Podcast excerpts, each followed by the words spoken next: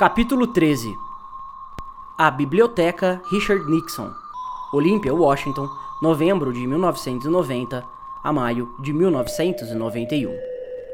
Pode estar na hora da clínica Betty Ford ou da biblioteca Richard Nixon evitar que eu continue abusando do meu corpo anêmico tipo rato. De uma carta a Tob Vale, em maio de 1991. Heroin, com E no final. O abastardamento feito por Kurt da palavra heroin, heroína. Havia aparecido pela primeira vez em seus toscos cartoons da oitava série. Tendo sido criado no fascínio pelo rock and roll, ele estava bem ciente de que muitos músicos que idolatravam haviam sucumbido ao abuso de drogas. E embora tivesse fumado maconha como um viciado, frequentemente bebesse demais e fosse conhecido por inalar gases de latas de creme de barbear vazias, ele jurava que jamais sofreria um destino similar. Em 1987, durante um dos períodos sóbrios de reabilitação de Kurt, ele castigou Jesse Reed quando este sugeriu que experimentassem heroína. Kurt não saiu mais comigo depois disso, lembra Jesse. Eu estava tentando encontrar heroína, uma droga que eu nunca havia experimentado, e ele também não. E ele me veio com um sermão.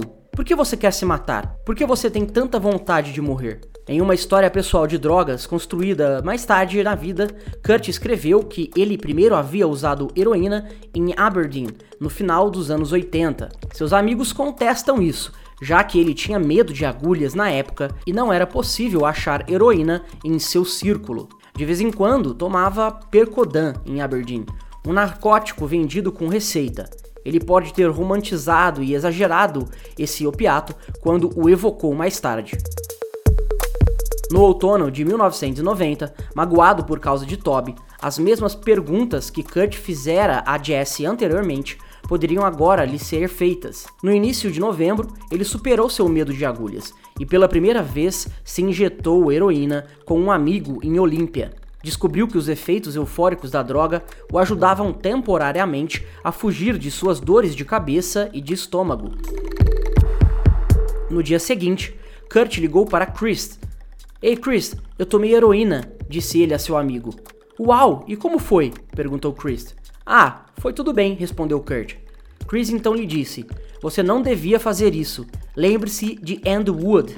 Wood era o vocalista do Mother Love Bone, uma próspera banda de Seattle que morreu de overdose de heroína em março de 1990.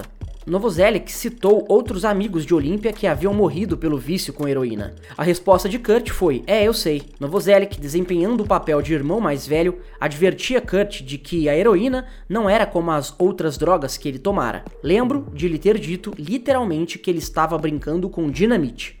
O aviso, contudo, caiu em ouvidos surdos, embora Kurt prometesse a Chris que não tomaria a droga novamente, quebrou a promessa. Para evitar que Chris e Grow descobrissem, Kurt tomava droga em casa de amigos. Descobriu um traficante chamado José que estava vendendo para muitos greeners em Olímpia. Coincidentemente, Dylan Carson havia experimentado heroína pela primeira vez naquele outono, embora não com Kurt. Mas logo a ligação entre os dois se estendeu à heroína normalmente tomada uma vez por semana, graças a diversos fatores que incluíam sua pobreza e seu desejo de não se tornarem viciados. Mas de vez em quando eles participavam de farras, como da vez em que alugaram um quarto barato de hotel em Seattle, para tomarem a droga reservadamente, sem alarmar seus amigos ou colegas de quarto. Mas os amigos de Kurt estavam alarmados por seu uso de drogas. Tracy havia finalmente perdoado Kurt e eles estavam se encontrando de vez em quando. Quando Shelley contou a ela que Kurt estava tomando heroína, ela não acreditou no que ouviu.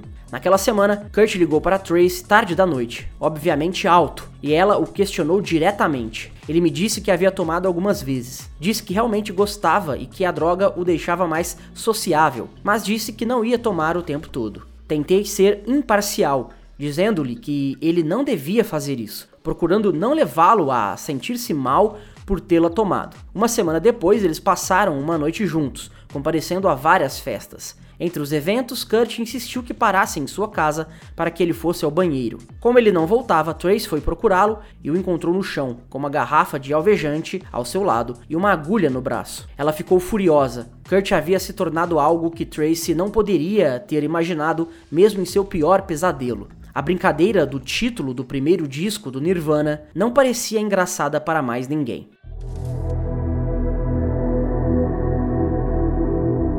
Mas a heroína foi apenas uma pequena parte de 1990 para Kurt, e na maior parte, ele manteve sua promessa de tomá-la apenas ocasionalmente.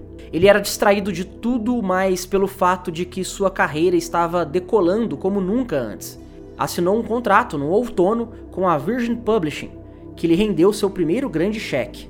Cass Utsunomiya, presidente da Virgin, voou para o noroeste para assinar o contrato. Embora Cass fosse um antigo veterano da indústria e tivesse trabalhado com todos, desde o Clash até o Queen, ficou chocado ao ver a imundície do apartamento de Kurt. Conversaram sobre as influências que Kurt teve, particularmente o Clash. Kurt disse que Sandinistia foi um dos primeiros discos que ele teve que era remotamente punk. A cota inicial de Kurt no contrato de edição veio na forma de um cheque de 3 mil dólares. Ele pagou o aluguel e depois foi de carro até o shopping South Sound com Mikey Nelson e Joey Preston. Kurt gastou quase mil dólares na Toy R Us em um Nintendo, duas câmeras de vídeo Pixelvision, duas armas BB automáticas que pareciam rifles M16 e diversos modelos plásticos de Evil Knievel. Comprou também fezes de cachorro falsas, vômito falso e mãos decepadas de borracha. Ele jogou aquilo tudo num cesto, lembra Preston. Era só um punhado de lixo que ele poderia destruir. Era como se um garoto de 8 anos tivesse sido solto na loja e lhe dissessem que ele podia pegar tudo o que quisesse. Kurt usou a arma BB para imediatamente atirar nas janelas do prédio da Loteria Estadual de Washington, do outro lado da rua. Comprou também por 20 dólares uma bicicleta usada swinger de criança, um estilo que na época era marcadamente brega. Ela era tão pequena que para pedalá-la ele tinha que se curvar com os joelhos na altura de seus ombros. Kurt andou alegremente na bicicleta até escurecer. Ele ainda estava andando de bicicleta alguns dias depois, em meio àquela que na época era a mais importante reunião de negócios de que ele já participara. Por recomendação de Thurston Moore, a banda havia entrado em contrato com a Gold Mountain Management, a firma era dirigida por Danny Goldberg e John Silva. Como gerente mais jovem, Silva recebera o encargo de negociar com o Nirvana. Era uma tarefa fácil por causa de sua ligação com o Sonic Youth. Ele já contava com a aprovação de Kurt. Silva e sua namorada, Lisa Fancher, foram a Seattle para conhecer pessoalmente a banda e levá-los para jantar. Kurt adorou ser levado para jantar por chefes da indústria musical, porque era o único jeito que ele tinha de garantir a si mesmo uma refeição decente. Mas, nessa noite, Silva e o resto da banda ficaram sentados durante horas enquanto Kurt pedalava sua swinger em círculos no estacionamento da loteria. Todos nós concluímos que ele ia quebrar o braço ou a perna, lembra Fancher. Embora o longo atraso parecesse apenas mais um passatempo infantil, um observador mais cínico poderia ter sugerido que era o primeiro passo de Kurt no que se tornaria uma batalha de vontades com seu futuro empresário. Kurt deixou a bicicleta de lado para ir jantar, mas anunciou que o Beat Happening estava tocando na cidade. Era um teste do interesse de Silva, e como todo bom executivo, Silva mostrou-se entusiasmado e foi para o show com Kurt. Mais tarde, Silva protestou com Fancher que ele detestava a banda de Calvin. Ela também lembra que ele inicialmente odiava o Sonic Youth, queixando-se de seus egos inflados. No entanto, ele havia passado no teste ácido de Kurt e naquela semana o Nirvana assinou um contrato com a Gold Mountain.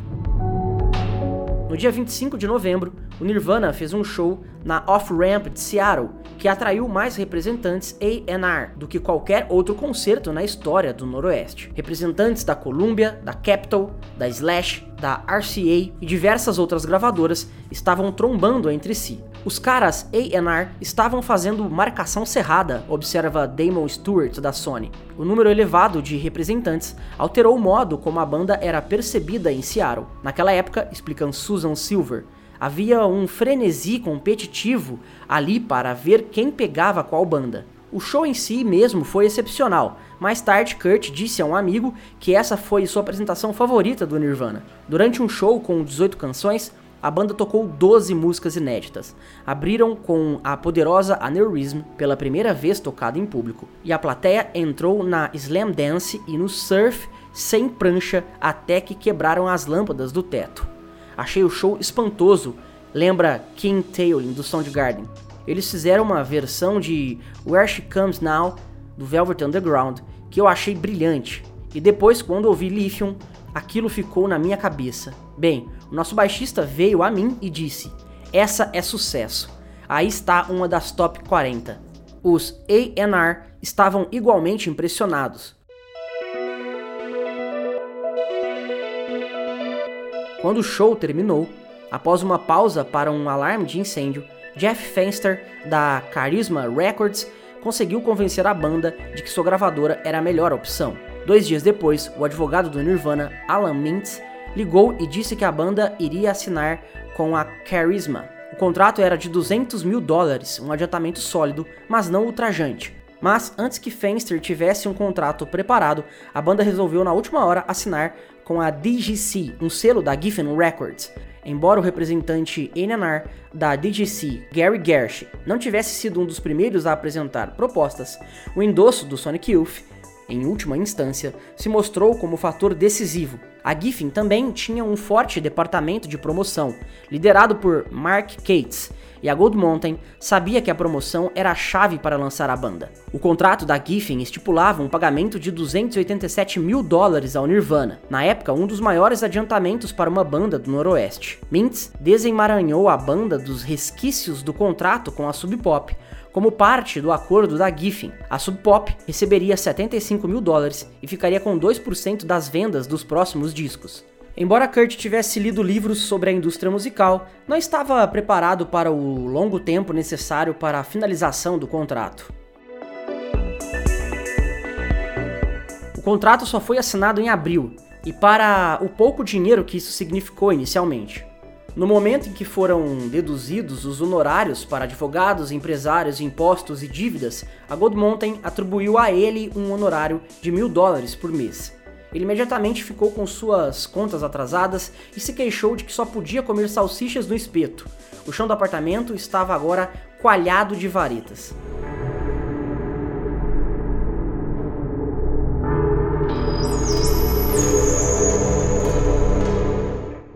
Grohl havia voltado ao leste para passar a maior parte do mês de dezembro e, sem seu colega de apartamento, Kurt procurara aliviar o tédio por todos os meios necessários. Ele saía muito com Dylan e logo rompeu outra barreira que havia jurado jamais atravessar.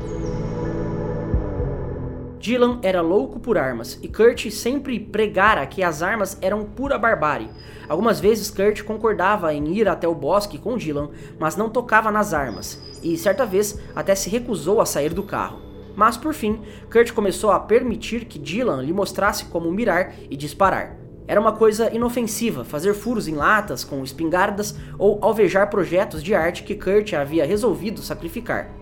Kurt começou também a sair bastante com Mike Nelson para fazer compras em brechós. Sempre havia algum disco que ele estava esperando encontrar, disse Nelson. Um de seus favoritos tinha um bando de caminhoneiros conversando pela faixa do cidadão. Ele tinha o disco de Charles Manson, Lie, e era um tremendo fã de H.R. Puntstuff.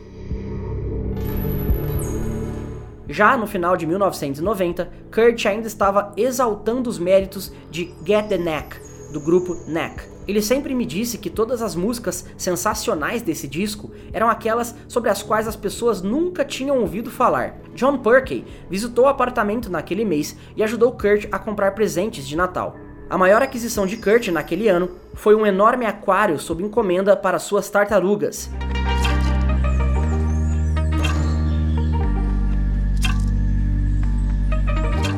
Eles fumaram maconha antes das compras, mas Perky ficou surpreso quando Kurt perguntou: Você sabe onde eu posso conseguir heroína? Perky respondeu: Você não está tomando pico, está? Ah, não, mentiu Kurt. Eu só vou fumar um pouco. Em diversos sentidos, seu magro orçamento ajudava a controlar seus desejos de viciado.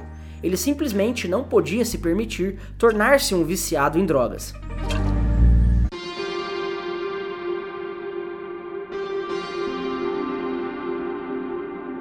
No dia 11 de dezembro, Kurt mais uma vez procurou ajuda médica para seu problema de estômago, consultando um médico em Tacoma. Dessa vez, o diagnóstico foi síndrome de intestino irritado, e o médico lhe receitou Lidox, uma forma de Clydinium. O remédio não pareceu aliviar sua dor, e ele parou de tomá-lo duas semanas depois, quando ficou com bronquite. O ano terminou com um show na véspera de Ano Novo em Portland, no Satyricon. Slim viajou com a banda e viu o que ele lembra como um show decisivo, apesar do fato de que Kurt estava embriagado de whisky e Coca-Cola, contra as ordens de seu médico. Era perceptível agora que Kurt estava atraindo tietes. Slim observou uma jovem com os olhos pregados nele durante todo o show. Seu comportamento dizia: Eu sou uma garota da plateia que quer transar com você esta noite. Entretanto, Kurt não notou e, como na maioria das noites, foi para casa sozinho. O grupo começou o ano de 1991 saindo de Portland tarde da noite para um trajeto de 3 horas, já que eles tinham uma sessão de estúdio marcada para o dia seguinte. Terminaram duas canções, Aneurysm e uma regravação de Even in His Youth. Também trabalharam diversas canções que Kurt tinha acabado de compor, entre elas uma versão inicial de All Apologies, eles tinham um punhado de ideias que desejavam lançar, lembra Craig Montgomery, que produziu as faixas. Mas o equipamento deles estava em péssimo estado e eles estavam totalmente de porre. Jesse Reed, o amigo de Kurt, regressara para o noroeste para o feriado, e no dia seguinte à sessão de gravação foram até Aberdeen para visitar os pais de Jesse. No trajeto, Kurt se viu falando sobre seu futuro com seu velho amigo e quando o carro entrava no perímetro de Grace Harbor, confessou seu amor por essa paisagem e o povo do lugar, contradizendo tudo o que ele dizia nas entrevistas. Enquanto passava por algumas fazendas próximas a Setsup, um vale bucólico, a despeito de uma usina nuclear abandonada, Kurt contou a Jesse que seu sonho era usar o adiantamento de sua gravadora para comprar uma fazenda ele viu um enorme rancho e apontou para ele. O que você acha daquela casa lá em cima? Se eu comprar essa, podemos tocar o mais alto que quisermos, fazer grandes festas, trazer muita gente e ninguém vai se importar. A casa não estava à venda e Kurt ainda não tinha dinheiro, mas ele jurou a Jesse que se algum dia fizesse sucesso, ele voltaria para o porto, ele compraria um rancho igual ao que Neil Young tem na Califórnia.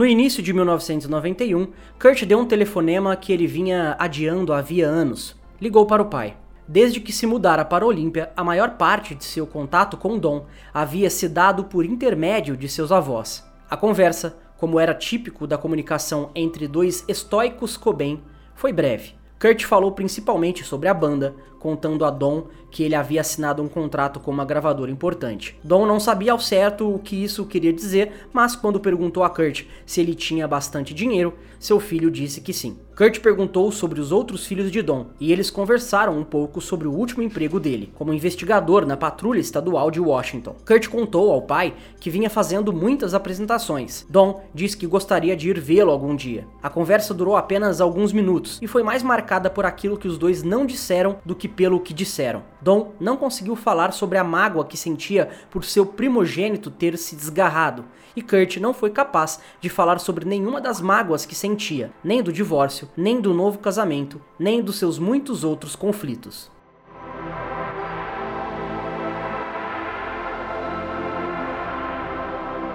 O contato de Kurt com a mãe tinha continuado melhor.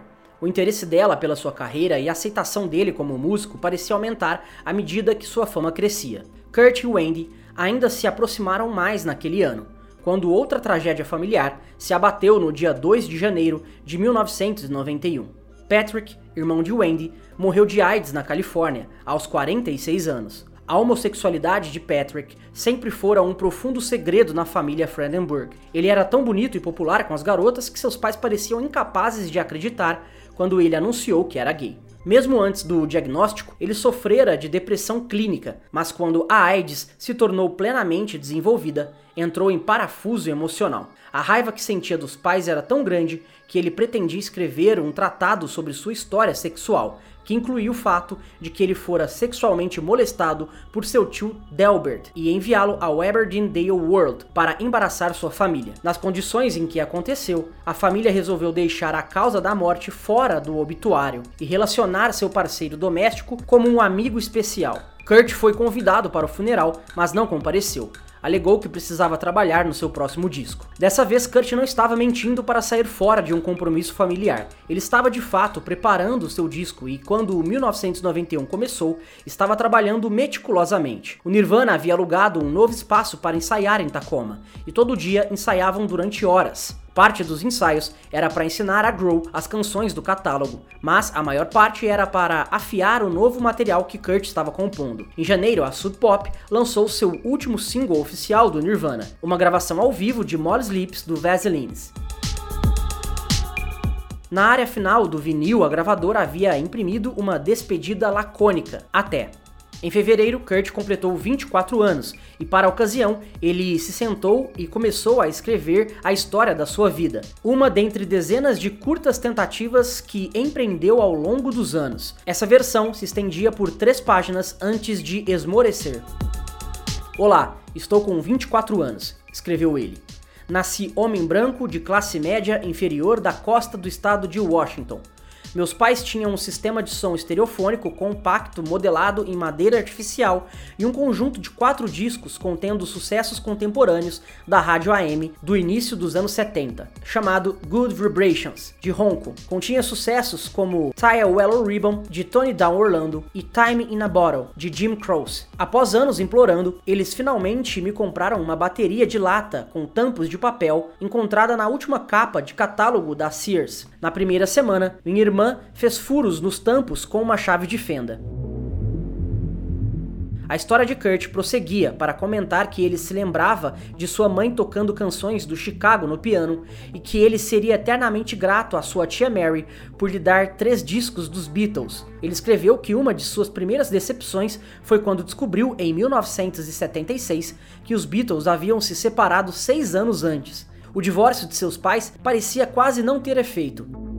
Meus pais se divorciaram e me mudei com meu pai para um estacionamento de trailers em uma comunidade madeireira ainda menor. Os amigos de meu pai o convenceram a entrar para o Columbia Records Club e logo os discos chegavam ao meu trailer uma vez por semana, acumulando-se em uma grande coleção. E com isso, esta tentativa de contar a história de sua vida terminava ele voltou ao assunto favorito de seu diário na época, escrever notas para o encarte do próximo disco. Ele escreveu muitas versões diferentes. No final do disco, não incluiu nenhuma, mas uma versão de uma dedicatória para o disco dizia mais sobre sua infância do que sua tentativa de biografia. Obrigado aos pais desencorajadores de toda parte, escreveu ele, por darem a seus filhos a vontade de se mostrar. Em março, o Nirvana se apresentou quatro vezes em uma turnê pelo Canadá e depois voltou imediatamente aos ensaios. Após muita discussão com seus empresários e chefes da gravadora, acertaram em ter Butch Vig novamente como produtor, usando o Sound City, um estúdio na periferia de Los Angeles. A gravadora pagaria as despesas, embora elas saíssem do adiantamento do Nirvana. Antes de se dirigirem para a Califórnia, a banda tinha mais um show em Seattle, no dia 17 de abril, no hotel O'Key. Kurt o organizou após ficar sabendo que seu amigo Mike Nelson tinha tantas multas de trânsito não pagas que corria o risco de ir para a cadeia. O programa incluía Bikini Kill e Fits of Depression, e Kurt insistiu que toda a renda fosse para Nelson. O show não teve todos os seus ingressos vendidos graças a uma festa para o filme Singles, Vida de Solteiro, na mesma noite. O repertório do Nirvana incluía covers de Turnaround do Devo, Wild Thing do Trugs e The Seven do Wipers. Mas a surpresa viria quando a banda tocasse uma composição nova. Kurt enrolou os vocais, talvez sem sequer saber todas as palavras, mas a parte da guitarra já estava pronta, assim como a tremenda batida condutora da bateria. Eu não sabia o que eles estavam tocando, lembra Suzy Tennant, representante promocional da DGC, mas eu sabia que era surpreendente. Lembro de ter ficado pulando e perguntando a todos ao meu lado: que música é essa? As palavras de Tennant faziam coro ao que Novoselic e Grohl haviam dito três semanas antes, quando Kurt trouxe um novo tema para o ensaio. Chama-se Smells Like Teen Spirit, anunciou Kurt a seus parceiros de banda, roubando o grafite de Caitlyn Hanna. Na época, ninguém da banda sabia do desodorante, e só quando a canção foi gravada e masterizada é que alguém observou que ela continha o nome de um produto. Quando Kurt apresentou a canção pela primeira vez no estúdio, ela tinha uma batida mais rápida e menos foco na transição. Kurt estava tocando apenas o estribilho, lembra Chris. Foi ideia de Chris reduzir o andamento da melodia e Grohl acrescentou intuitivamente uma batida forte. No hotel OK, Kurt apenas gemeu uns dois versos. Ele estava mudando a letra de todas as suas músicas durante esse período, e Teen Spirit teve cerca de uma dúzia de versões. Uma das primeiras versões trazia a seguinte letra: Uma recusa e de estranhos, uma reapresentação e de favores. Aqui estamos agora, somos tão famosos, somos tão idiotas e de Vegas. Outra começava com: Venham e toquem, façam as regras, divirtam-se bastante, sabemos que perderemos. Mais adiante, na mesma versão, havia um verso que não encontrava rima em outro. O melhor dia que já tive foi quando amanhã não chegou. Uma semana depois, a banda se dirigia para Los Angeles. No trajeto, Kurt parou na Universal Studios e foi fazer os mesmos passeios que havia feito com seus avós 15 anos antes. O grupo se mudou para os Oakwood Apartments para as próximas seis semanas, não muito longe do Sound City Studios. Vig os visitou durante a pré-produção e encontrou o caos. Havia grafites nas paredes, lembra ele, e os sofás estavam de pernas para o ar. Eles ficavam acordados toda a noite e iam para Venice Beach, onde ficavam até 6 da manhã. O nervosismo que a banda sentia com a gravação era aliviado pelo álcool, que os três tomavam em excesso. Certa noite, Chris foi detido por dirigir embriagado. John Silva teve de se empenhar muito para pagar sua fiança e trazê-lo de volta para o estúdio. A maioria das sessões começavam às três da tarde e iam até meia-noite. Durante os intervalos, Kurt perambulava pelo estúdio e olhava fixamente para os discos de ouro de álbuns como Rumors do Fleetwood Mac e Down the Torpedoes do Tom Petty. Embora ficasse mais tocado pelo disco do Evil Knievel que estava lá, a banda Light Metal Warrant tinha alugado o estúdio antes do Nirvana. Quando o grupo voltou para pegar os instrumentos, Kurt usou o sistema de alto-falantes do estúdio para começar a gritar Bring me some chair pie, título do sucesso de Warrant. Uma noite, Kurt roubou as matrizes do álbum do Evil Nível e as levou para sua casa em Olímpia. Eles passaram a primeira semana tentando montar as faixas básicas, concentrando-se especialmente nos sons da bateria, e especialmente de Vig, depois de duas semanas, eles tinham conseguido trabalhar em 10 músicas, apesar de a maioria delas ter apenas 3 takes, porque a voz do Kurt poderia se desgastar após tanto esforço.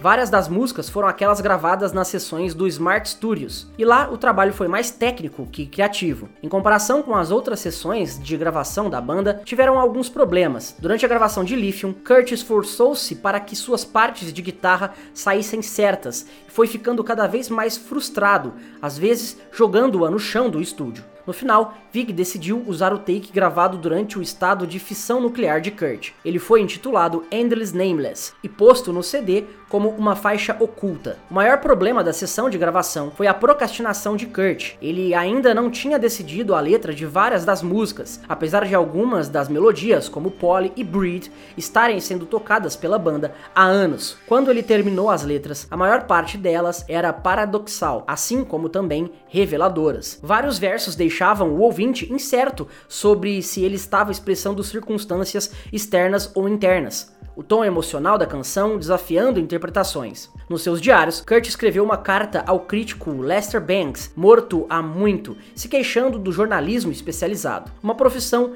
que tanto fascinava quanto repugnava, perguntando: por que nesse inferno os jornalistas insistem em fazer uma segunda análise freudiana das minhas letras, quando 90% do tempo eles as transcreveram incorretamente? Apesar do bom senso da pergunta de Kurt, ele passava horas tentando analisar as músicas dos seus ídolos. Ele também aperfeiçoou suas próprias composições, ora inserindo mensagens, ora editando ele mesmo quando achava que tinha sido muito revelador.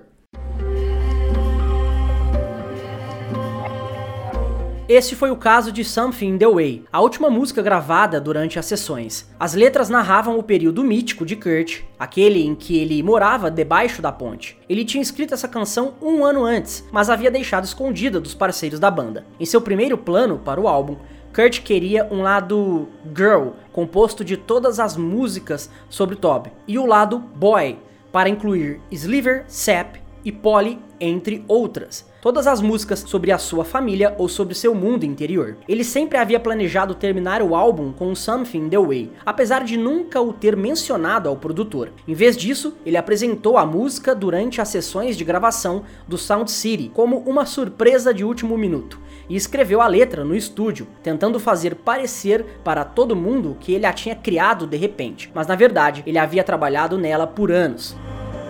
Apesar de sua carta para Lester Banks, nenhuma análise freudiana superaria a própria análise de Kurt. E ele sabia muito bem que fazer uma canção sobre ter morado embaixo da ponte causaria muito sofrimento à sua família. Assim que terminaram as gravações, um amigo de Grohl apareceu e ofereceu a aposta de que ele seria capa da Rolling Stones em seis meses. Kurt respondeu: Ah, Esquece isso. Mike Nelson e seus parceiros do Feats of Depression também apareceram e ficaram com Nirvana no Oakwood e ainda os Melvins durante uma semana e ainda os Melvins. Durante uma semana havia 22 pessoas dormindo no apartamento de dois quartos. O Feats continuava sem sorte. Um clube havia se comprometido com um show e o tinha cancelado no último minuto. Ligue de volta para o Nelson, pediu Kurt, e diga que ele vai tocar também. Dois dias depois de terminar o disco, o Nirvana se apresentou num pequeno clube de Los Angeles chamado Jaberjaw e tocou pela primeira vez On a Plane e Come As You Are para uma maravilhada plateia. Eles insistiram em que toda a bilheteria ficaria com Nelson. Kurt descreveu o show numa carta para Toby como excesso de bebida e drogas, fora do tom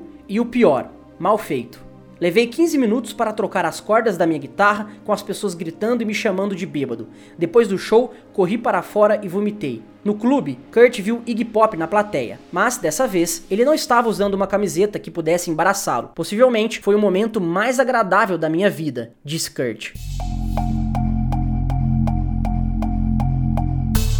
A parte mais reveladora de Kurt foi a carta em que admitiu estar abusando cada vez mais das drogas, incluindo Quaaludes, que ele ingeria como confeitos. Eu tenho tomado uma porção de drogas ultimamente, ele escreveu a Toby. Pode estar na hora da clínica Betty Ford ou da biblioteca Richard Nixon evitar que eu continue abusando de meu corpo anêmico, tipo rato. Eu não posso esperar para voltar para casa, onde quer que isso seja. Na cama, neurótico e subnutrido, reclamando de como o tempo está ruim e ser essa a razão da minha miséria. Sinto sua falta, Bikini Kill. Eu amo você completamente. Ele assinou Kurdit.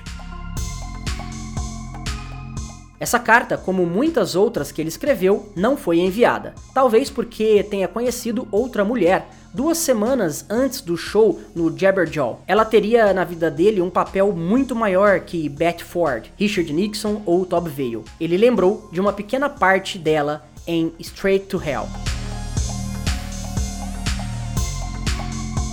Fim do capítulo 13.